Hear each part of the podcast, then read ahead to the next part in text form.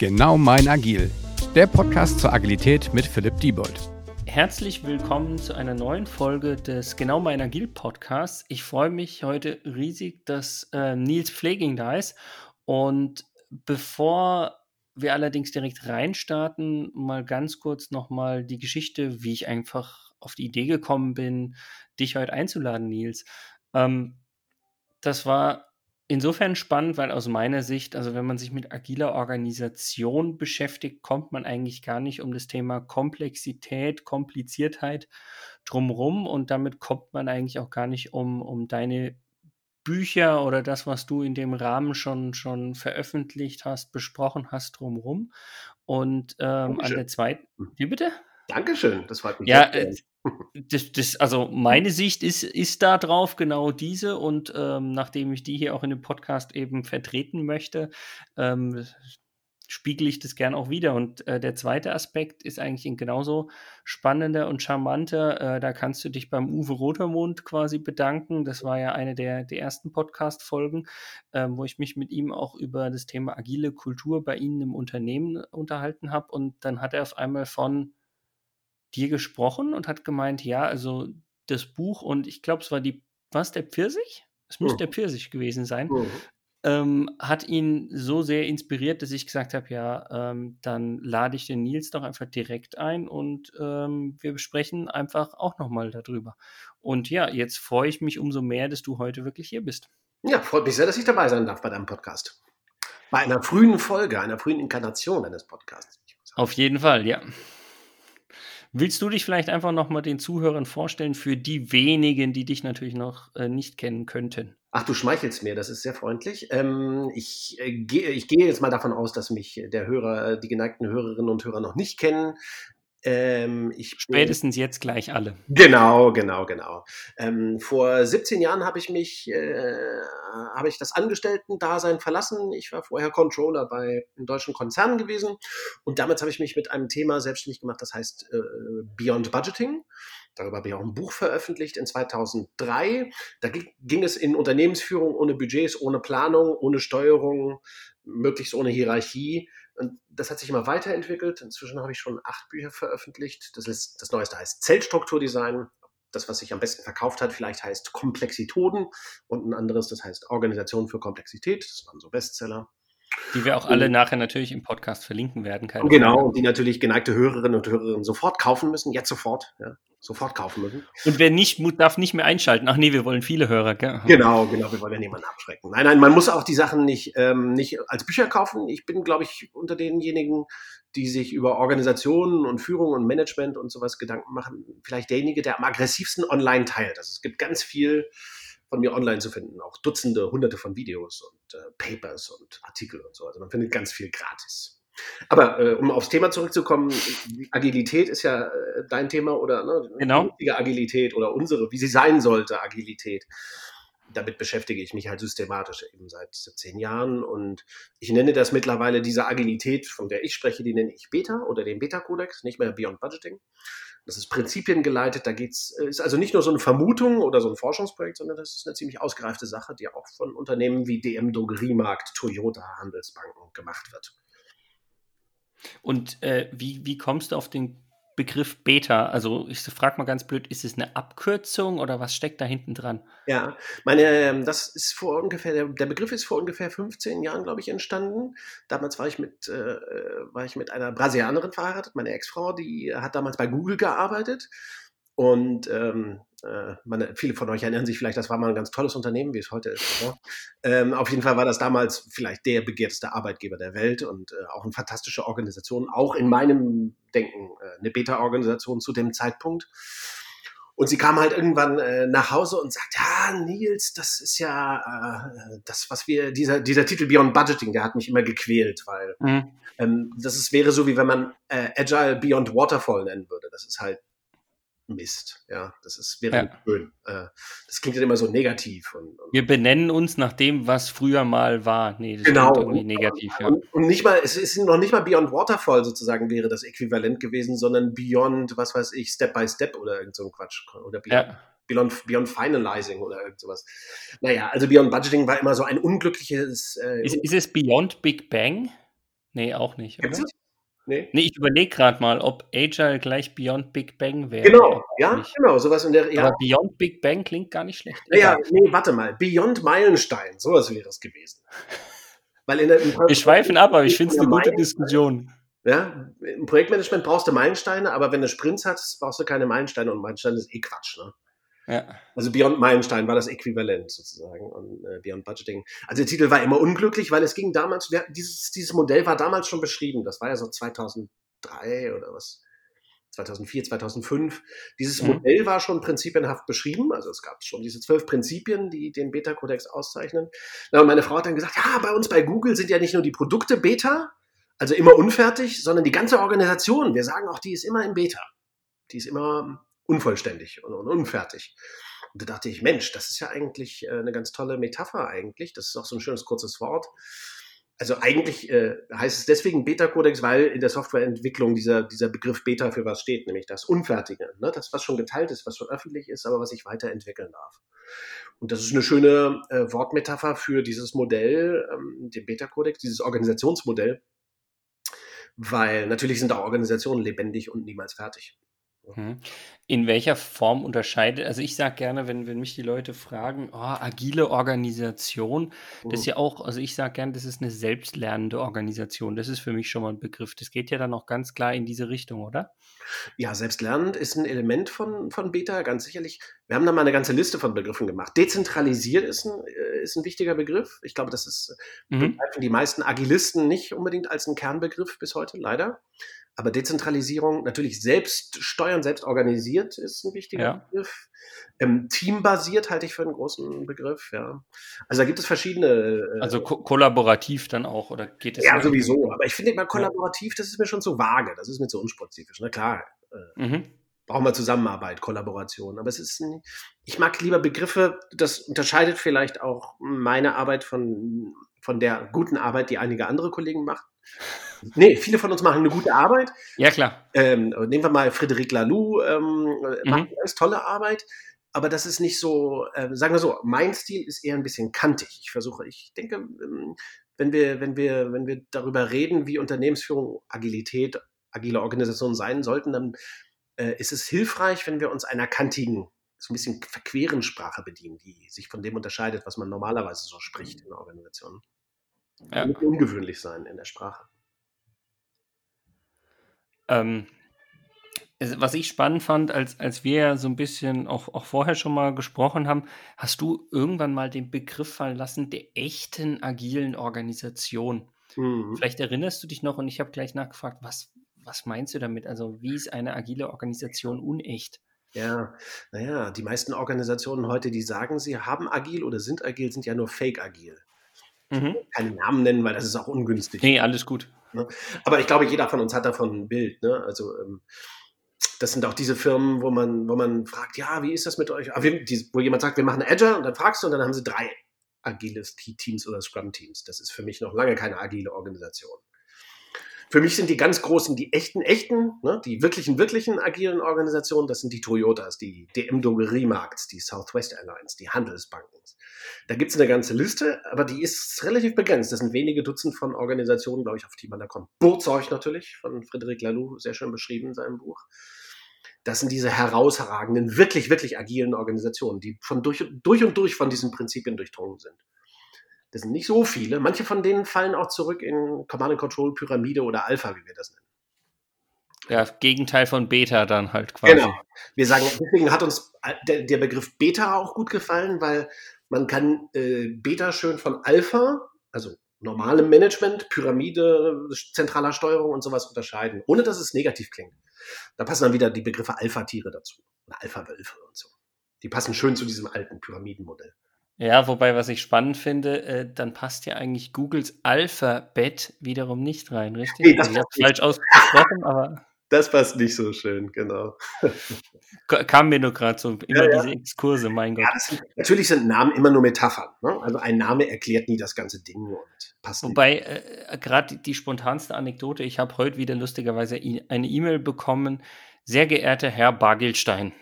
wo ich auch schon wieder dachte, ja, herzlichen Glückwunsch, die haben schon wieder nicht verstanden, dass Unternehmensnamen und Nachnamen doch ein Unterschied sind. Aber es ist auch schön, wenn da Marketing funktioniert. Genau. Achso, übrigens noch eine äh, zum Thema Metaphern. Du hattest ja die, die, den Pfirsich erwähnt. Ja. Die, die, das Bild vom Pfirsich ist auch eine Metapher, die wird dann angefangen, oder die ich angefangen habe vor 10, 12, vielleicht 15 Jahren zu benutzen, weil ein Pfirsich hat ja diesen Kern und das Fruchtfleisch außen drumherum und wir sagen ganz gerne, dieses Beta-Modell oder eine Beta-Organisation ist wie ein Pfirsich. Mhm. Der Fruchtfleisch, das Leckere, das Außen ist da das Wichtigste.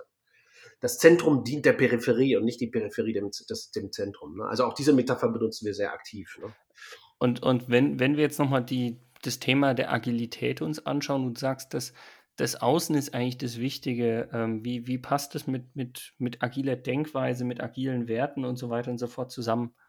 Naja, ja, es passt schon zusammen, aber ich denke, wir haben ja in der agilen, wenn ich das so sagen darf, rein subjektiv, wir müssen uns nicht einig sein. Heute 2020 ähm, stößt die agile Szene ja doch an ihre Grenzen. Ne? Also wir strapazieren sozusagen Agilität und agile Methoden bis hin zur äh, Industrialisierung und, und Maximalskalierung und über, mhm. überzogen. Also ich hatte zum Beispiel persönlich gar nichts von Ansätzen wie Safe. Das, ich bitte das nicht persönlich zu nehmen, ich halte einfach von dem Ansatz. Alles gut. Ja. Äh, und von diesen ganzen Skalierungsversuchen, ähm, weil ich denke, dass ähm, Agile oder nehmen wir mal Scrum spezifisch, aber allgemein Agile ist halt im Besonderen super wertvoll und mega genial für Projektarbeit. Nehmen wir es mal Projektarbeit oder sagen wir Softwareentwicklung. Ja? Dafür ist es genial. Aber auch das agile Manifest gibt ja nicht alle Antworten, die man geben müsste, um eine agile Organisation zu beschreiben. Das ist leider ja. drin im agilen Manifest. Da fehlt ein bisschen was. Das soll keine Kritik am agilen Manifest sein.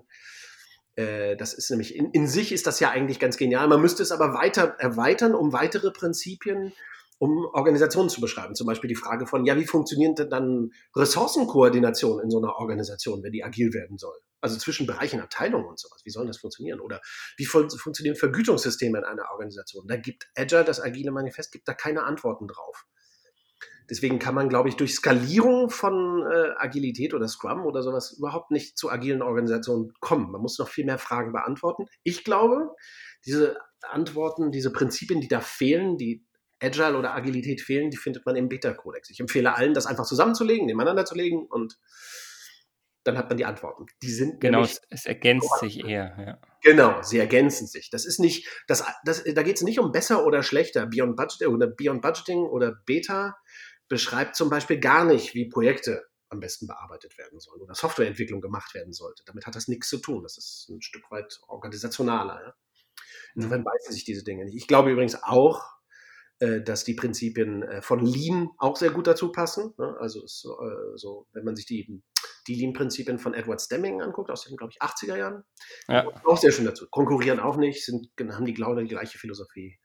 Aber es sind schon andere Prinzipien. Ja? Die sagen schon unterschiedliche Dinge. Die, ähm, die lösen andere Dimensionen von Unternehmenstätigkeit oder organisationaler Tätigkeit. Das, was, was ich an der Stelle ganz spannend finde, ich meine, wir sind ja auf diese, diesen Punkt gerade durch, die, durch den Pfirsich gekommen. Mhm. Und du hast so schön beschrieben, ja, äh, innen der Kern, aber eigentlich ist außen das, das Wichtige. Und für mich ist es, wenn ich das jetzt irgendwie als Organisation denke, dann hängt ja am Äußeren eigentlich der Kunde. So ist es. Und ja, genau. dann sind wir eigentlich ja wieder ganz genau in der agilen Denkweise, wo wir sagen, hier, wir wollen eigentlich viel mehr Kundenfokus, ja. Nutzerfokus, Kundenzentrierung, Kundenfeedback viel mehr in den Vordergrund stellen. Nicht in den Fokus stellen, oder ja, Fokus trifft es vielleicht auch noch, aber nicht in die Mitte stellen, aber ähm, quasi irgendwie als das Wichtigste sehen. Und dann, dann finde ich die Analogie wieder äh, sehr, sehr passend für beide ja, ja. Beschreibungen oder so. Ja, also dieses Bild von wir sind ja hier in einer Audioaufnahme, ne? also wenn man sich einen Pfirsich vorstellt, außen ähm, die, die, die Pfirsichhaut, dann das Fruchtfleisch und dann irgendwo innen der Kern. Äh, das passt für Organisationen schon, schon sehr gut und in so einem Pfirsich muss man sich dann agile Teams vorstellen, wie so einzelne Zellen oder einzelne naja, Knoten, ne? wo einzelne Teams drin sind und diese Zellen sind wieder miteinander verbunden und ergeben so eine Art Netzwerk. Ne? Das ist die Idee. Und äh, Kunden sind außen, also außerhalb des, der, der, der Pfirsichhaut. Ne? Da ist Markt, da ist Kunde, da sind auch Wettbewerber und so.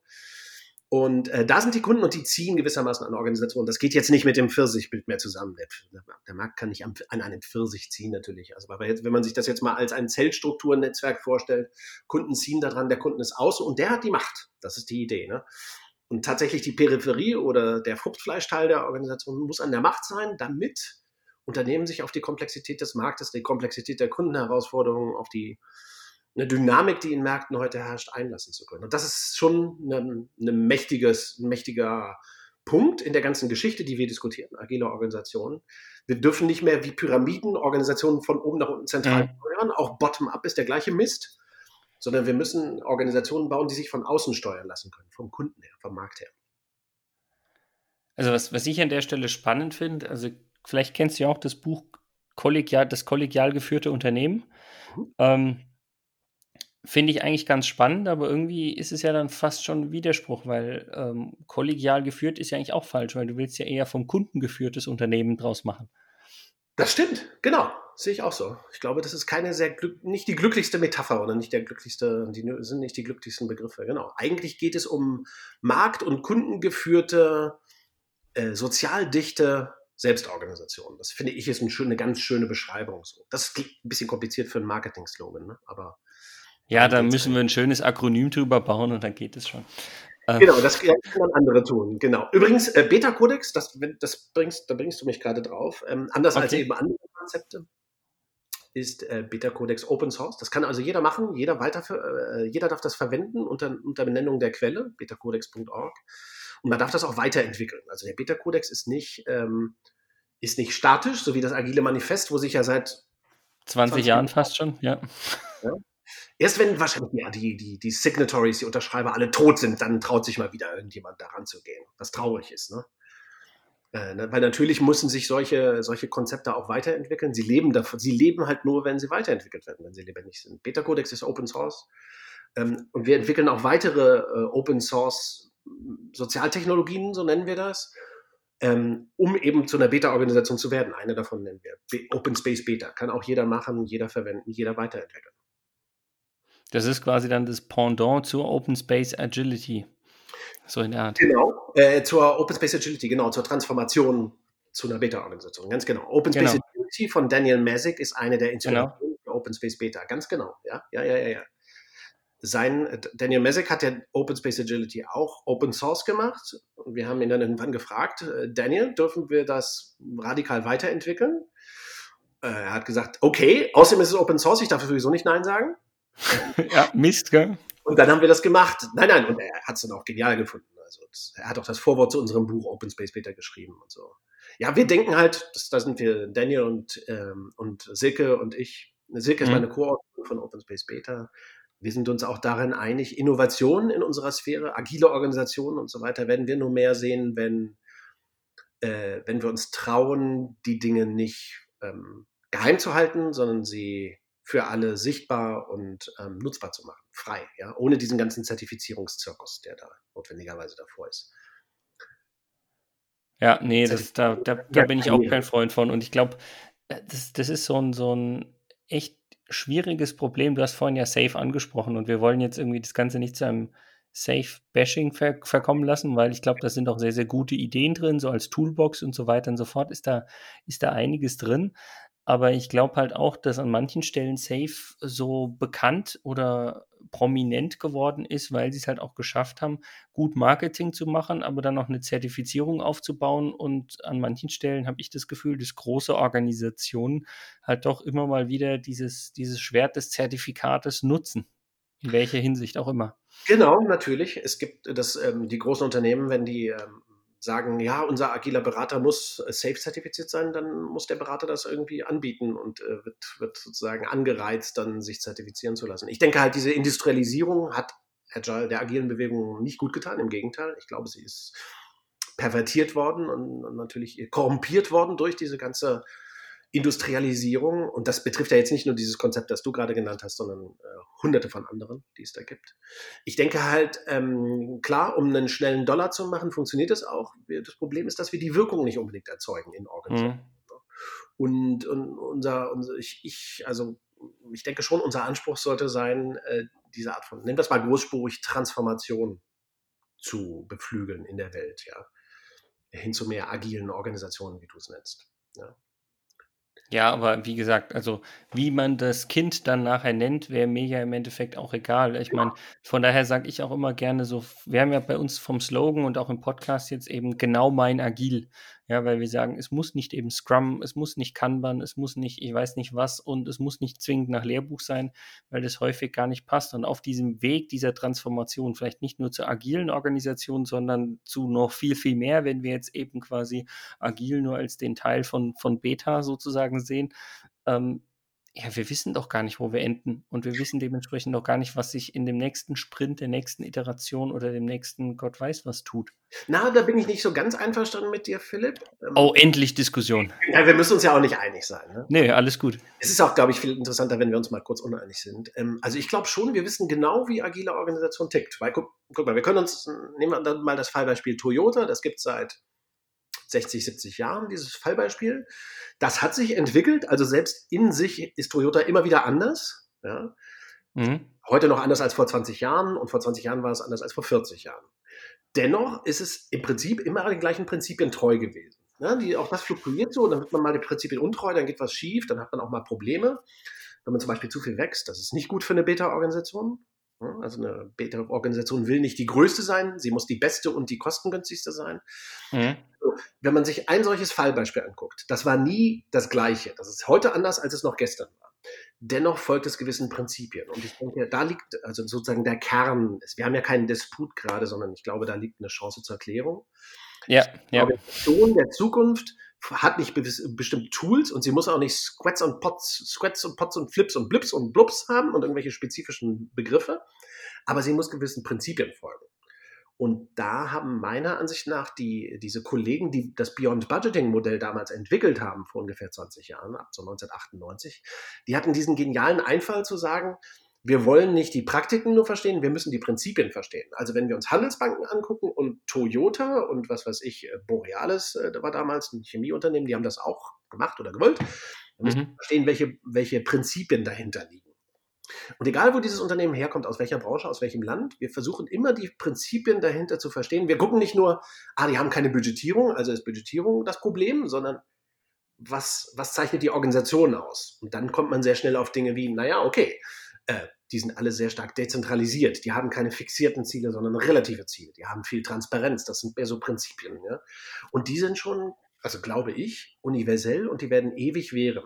Diese Prinzipien sind halt die, der, der Goldstandard und in der agilen Welt. Nicht die Tools, nicht die Artefakte und nicht die spezifischen Muster, sondern so die, na, die Glaubenssätze gewisser. Und ja. das ist ja mein Argument. Da kommen wir wieder zum Thema Komplexität solange es Komplexität gibt, brauchen wir diese Dinge. Selbstorganisation, Dezentralisierung äh, und so. Die, das sind Prinzipien, die sind ewig während äh, in unserer Wirtschaftswelt. Ja, also da sind wir uns, also wir können gleich nochmal über das also, Thema ja. Komplexität sprechen, aber da sind wir uns erstmal per se kom komplett einig, ja. äh, wenn ich sozusagen für mich sage, die agile Organisation basiert eben auf, auf einem gewissen ja, Set oder Menge an Prinzipien oder, oder Mindset hinten dran, kulturellem ja. Verständnis auch mehr oder sowas in der Art, ja. dann, dann ist es natürlich so, dass sie ähnlich sind. Ähm, das Problem ist, irgendwelchen ja, ich glaube, ich muss noch beim Begriff Manager bleiben, weil mhm. es in vielen Organisationen halt noch der Fall ist. Das sozusagen zu erklären, ist ganz, ganz schwierig, weil die kennen erstmal nur eben diese konkreten Tools und Werkzeuge. Und das war halt mein Gedankengang, weshalb ich gesagt habe, wir wissen ja noch gar nicht, wo wir in dieser Tool- und Werkzeugwelt nachher enden, weil das wird sich irgendwie von Jahr zu Jahr von irgendwas zu irgendwas weiterhin ändern. Mhm. mhm. Obwohl eben die Organisation, wenn ich die jetzt mal in Anführungsstrichen nur auf die Prinzipien reduziere, was eigentlich falsch ist, weil das ja das Wichtigste ist, mhm. ähm, da im Endeffekt ja gleich bleibt oder, oder quasi stabil bleibt. Ja, also diese Frage nach Werkzeugen und was sind die Werkzeuge in der Organisation der Zukunft ist natürlich spannend. Wir wissen zum Beispiel ja, dass bestimmte Werkzeuge garantiert nicht Teil davon werden, sein werden, äh, von, von von Beta-Organisation oder agiler Organisation der Zukunft. Also weder Spr Sprichst du vielleicht von ähm, Jahresbudgets oder so? Genau. Jahresbudgets, Mitarbeiterbeurteilungen, äh, Umlagen. Und so weiter und so fort, ja. fixierte Ziele, Anreiz- und Bonussysteme ist ein Verbrechen gegen die Menschheit. Oder natürlich auch Meilensteine, alle Produktquatsch, äh, Projektquatsch, Entschuldigung, äh, Projektmanager oder auch Produktmanager. Solche Dinge, das sind Artefakte, das sind nur Artefakte, ne? Die werden garantiert nicht Teil davon sein. Wir haben davon auch mal eine Liste gemacht von Dutzenden solcher Artefakte, die garantiert nicht Teil einer agilen Organisation sein können, weil sie den Prinzipien zuwiderlaufen. Andere Sachen sind optional. Ne? Also bei Toyota gibt's halt Target Costing beispielsweise ist so eine berühmte Toyota-Praxis, die ich für genial halte, aber die ist natürlich nicht für jedes Unternehmen interessant oder wichtig. Bei Handelsbanken, der schwedischen Bank, da brauchen sie kein Target Costing, weil das ist kein, kein Industrieunternehmen und die entwickeln keine physischen Produkte. Ja. Also die Ausprägung, die Artefakte werden in jeder Organisation anders sein und andere Namen können natürlich beliebige Namen haben. Aber wir wissen auch, bestimmte Artefakte oder Tools wird man da nicht finden. Ich brauche auch kein Safe. Oh, jetzt, jetzt, jetzt sind doch ein paar enttäuschte Gesichter, die spätestens jetzt abschalten. So nein, nein, wir müssen uns ja nicht einig sein. Und, und, und das steht alles zur Diskussion. Wir diskutieren ja hier noch. Wir tauschen ja noch. Genau. Ähm, wir wollten aber noch, noch ganz kurz uns mal über das Thema Komplex und Kompliziertheit mhm. nochmal unterhalten, richtig? Mhm. Ähm, ja, du hast ja gerade schon gesagt, äh, ne? was meintest du? Da wird auch viel geredet. Kompliziert und komplex. Ja, aber ähm, du hast ja vorhin davon gesprochen, dass es eigentlich in dieser komplexen Welt einfach die agile oder die Beta-Organisation bedarf. Äh, warum denn das und warum nicht in einer komplizierten Welt vielleicht oder eben doch? Ja, ja, exzellente Frage. Naja, also was ich vorhin gesagt habe, ist ja äh, die komplex, eine komplexe Welt erzwingt die Beta-Organisation und, äh, und, und befördert quasi automatisch die Alpha-Organisation, Pyramidenorganisationen, in, in zentrale Steuerung und Management, die Sozialtechnik und Management auf den Müllhaufen der Geschichte. Das ist zwangsläufig. Nicht, weil ich das so sage, sondern weil das liegt in der Natur von Komplexität. Und ähm, man muss sich halt immer wieder, oder es lohnt sich, glaube ich, sich in Erinnerung zu rufen, woher eigentlich Waterfall und Management und, und, und, und, diese, diese, diese Praktiken auch wie Budgetierung und so weiter, woher die eigentlich kommen. Und natürlich kommt Betrieb, fast alles, was wir so als Betriebswirtschaft bezeichnen oder als Unternehmensführung bezeichnen, kommt aus dem Industriezeitalter, einer Zeit mit, ähm, mit Massenfertigung, Massenmärkten, oligopolistischen, monopolistischen Märkten. War eine tolle Zeit. Das ist, das ist aber eine Zeit gewesen, eine Ausnahme, eine historische Ausnahmesituation, die geprägt war von hoher Komplex Kompliziertheit und geringer Komplexität. Hohe Kompliziertheit heißt, man konnte das Gleiche immer wieder machen, wiederholen, wiederholen, wiederholen, wiederholen. Also eine Million, 20 Millionen Mal das gleiche Auto produzieren, immer ein bisschen besser, immer ein bisschen kostengünstiger, das reichte. Relativ wenig Wettbewerb. Heute haben wir Märkte, die sind nicht kompliziert in dem Sinne, dass man alles vereinfachen, standardisieren und steuern kann, sondern heute haben wir es mit Phänomenen, Problemen sozusagen zu tun, wie hm, ja, dichte Märkte, hochwettbewerbliche Märkte, hohe Kundenanforderungen, hohe Innovationsgeschwindigkeit, hohe Kundennähe und Wettbewerbsnähe und so weiter. Und das sind alles Faktoren, die natürlich an sozusagen den Industriezeitaltermethoden wie auch Projektmanagement und Waterfall widersprechen. Also das merkt man dann schon, dass es dann irgendwie nicht mehr funktioniert. Man wird mit den Projekten nicht mehr fertig, weil sich die Kundenanforderungen ständig ändern. Typisches Komplexitätsphänomen. Also diese Unterscheidung zwischen kompliziert, wir nennen das auch gerne blau, und komplex, das rote, die ist wertvoll, um sich immer wieder zu vergegenwärtigen, was haben wir denn hier für Probleme? Sind die blaue, sind es komplizierte Probleme, sind das rote, komplexe Probleme? Welche Art von Lösung brauchen wir? Und diese Unterscheidung wird halt nicht getroffen. Du hast eben von Managern gesprochen. Manager reden da nicht drüber, denken das viel zu wenig drüber nach. Und das ist ein Problem, Punkt. Ja? ja. Sag? Nee, ich, ich habe gemeint, also die, die Manager sagen für sich einfach nur, das ist ein Problem. Die denken nicht drüber nach, ob das jetzt ein komplexes oder ein kompliziertes Problem ist und dementsprechend mit welchen Werkzeugen, Tools oder sowas ich sozusagen dagegen angehen muss. Genau, genau. Ich, ich sage manchmal ganz gerne das so, Manager sind nicht das Problem, die sind nicht dumm, aber sie sind halt farbenblind in Bezug auf den zwischen Blau und Rot. Beispielsweise war ich, ich war ja bei Controller, bei Böhringer Engelheim und bei ThyssenKrupp. Und da haben wir halt Planung gemacht und mehr Planung, mehr Budgetierung und öfter, öfter, öfter, öfter und mehr Reporting und immer Planlistabweichung gegen 17 Pläne, die wir dann irgendwann hatten mal, wenn es richtig volatil wurde. Das macht, löst aber keine Probleme. Das ist nur sozusagen, man schrabbelt, schrabbelt nur intensiver hinterher. Äh, man könnte sagen, wenn man nicht versteht, dass eine komplexe rote Zeit und Ära andere Methoden als Planung erfordert, dann reitet man das tote Pferd Planung und Budgetierung oder Waterfall in der Projektarbeit tot. Ja, oder man reitet auf dem toten Pferd rum. Und ich glaube, das machen wir. Deswegen ist ja Waterfall ähm, nicht zu halten. Ich, ich würde sogar sagen, 99 Prozent dessen, was wir Projektmanagement nennen, äh, kennen und äh, als Projektmanagement bezeichnen, sind nicht zu retten. Und das liegt nicht an mir, das liegt an Komplexität. Ja. ja. diese Art von Projektarbeit, wie man sie dann früher, da hat man ja auch Projektmanager gelernt und Kurse gemacht und Zertifizierung. Das war halt ja eigentlich für unkomplexe Projektarbeit. Also, ne, wo irgendwie alles zu mappen ist, dann machst du dir eine Konfiguration und dann ziehst du es durch und dann dauert es. Ne? Also, so kann man nicht mal eine Brücke bauen. Hm. Geschweige denn einen Flughafen in Berlin oder eine Elbphilharmonie oder eine Software. Ne? Und ähm, sozusagen dieser, dieser Paradigmenwechsel, dieser, dieser, dieser, der, der, dieser Weltwandel, der hat ja schon längst stattgefunden. Der Übergang vom Industriezeitalter zum Wissenszeitalter, der war ja schon in den 70ern und 80ern.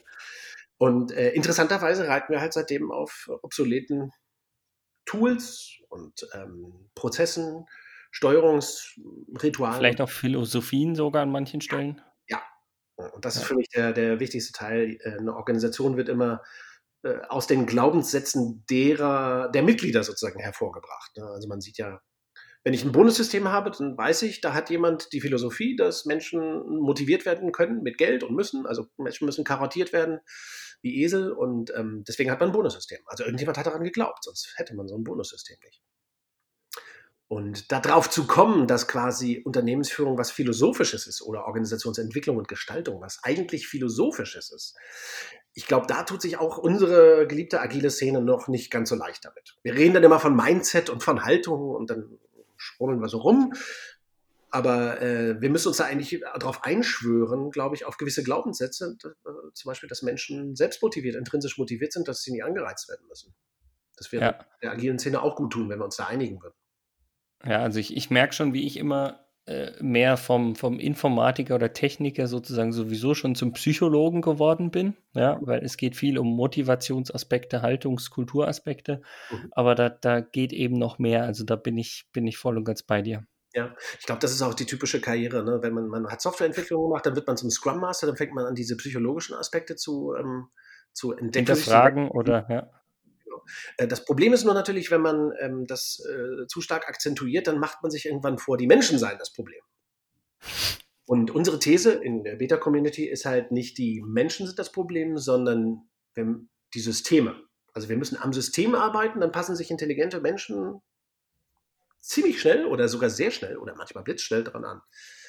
Also wir müssen lernen, an Organisationssystemen zu arbeiten, die Praktiken beispielsweise abzuschaffen, die wir vorhin beschrieben haben, die auf den Müllhaufen der Geschichte gehören. Und dann verändert sich das Verhalten der Menschen. Schaffst du ein Bonussystem ab, verhalten sich Vertriebsleute oder auch Softwareentwickler völlig anders.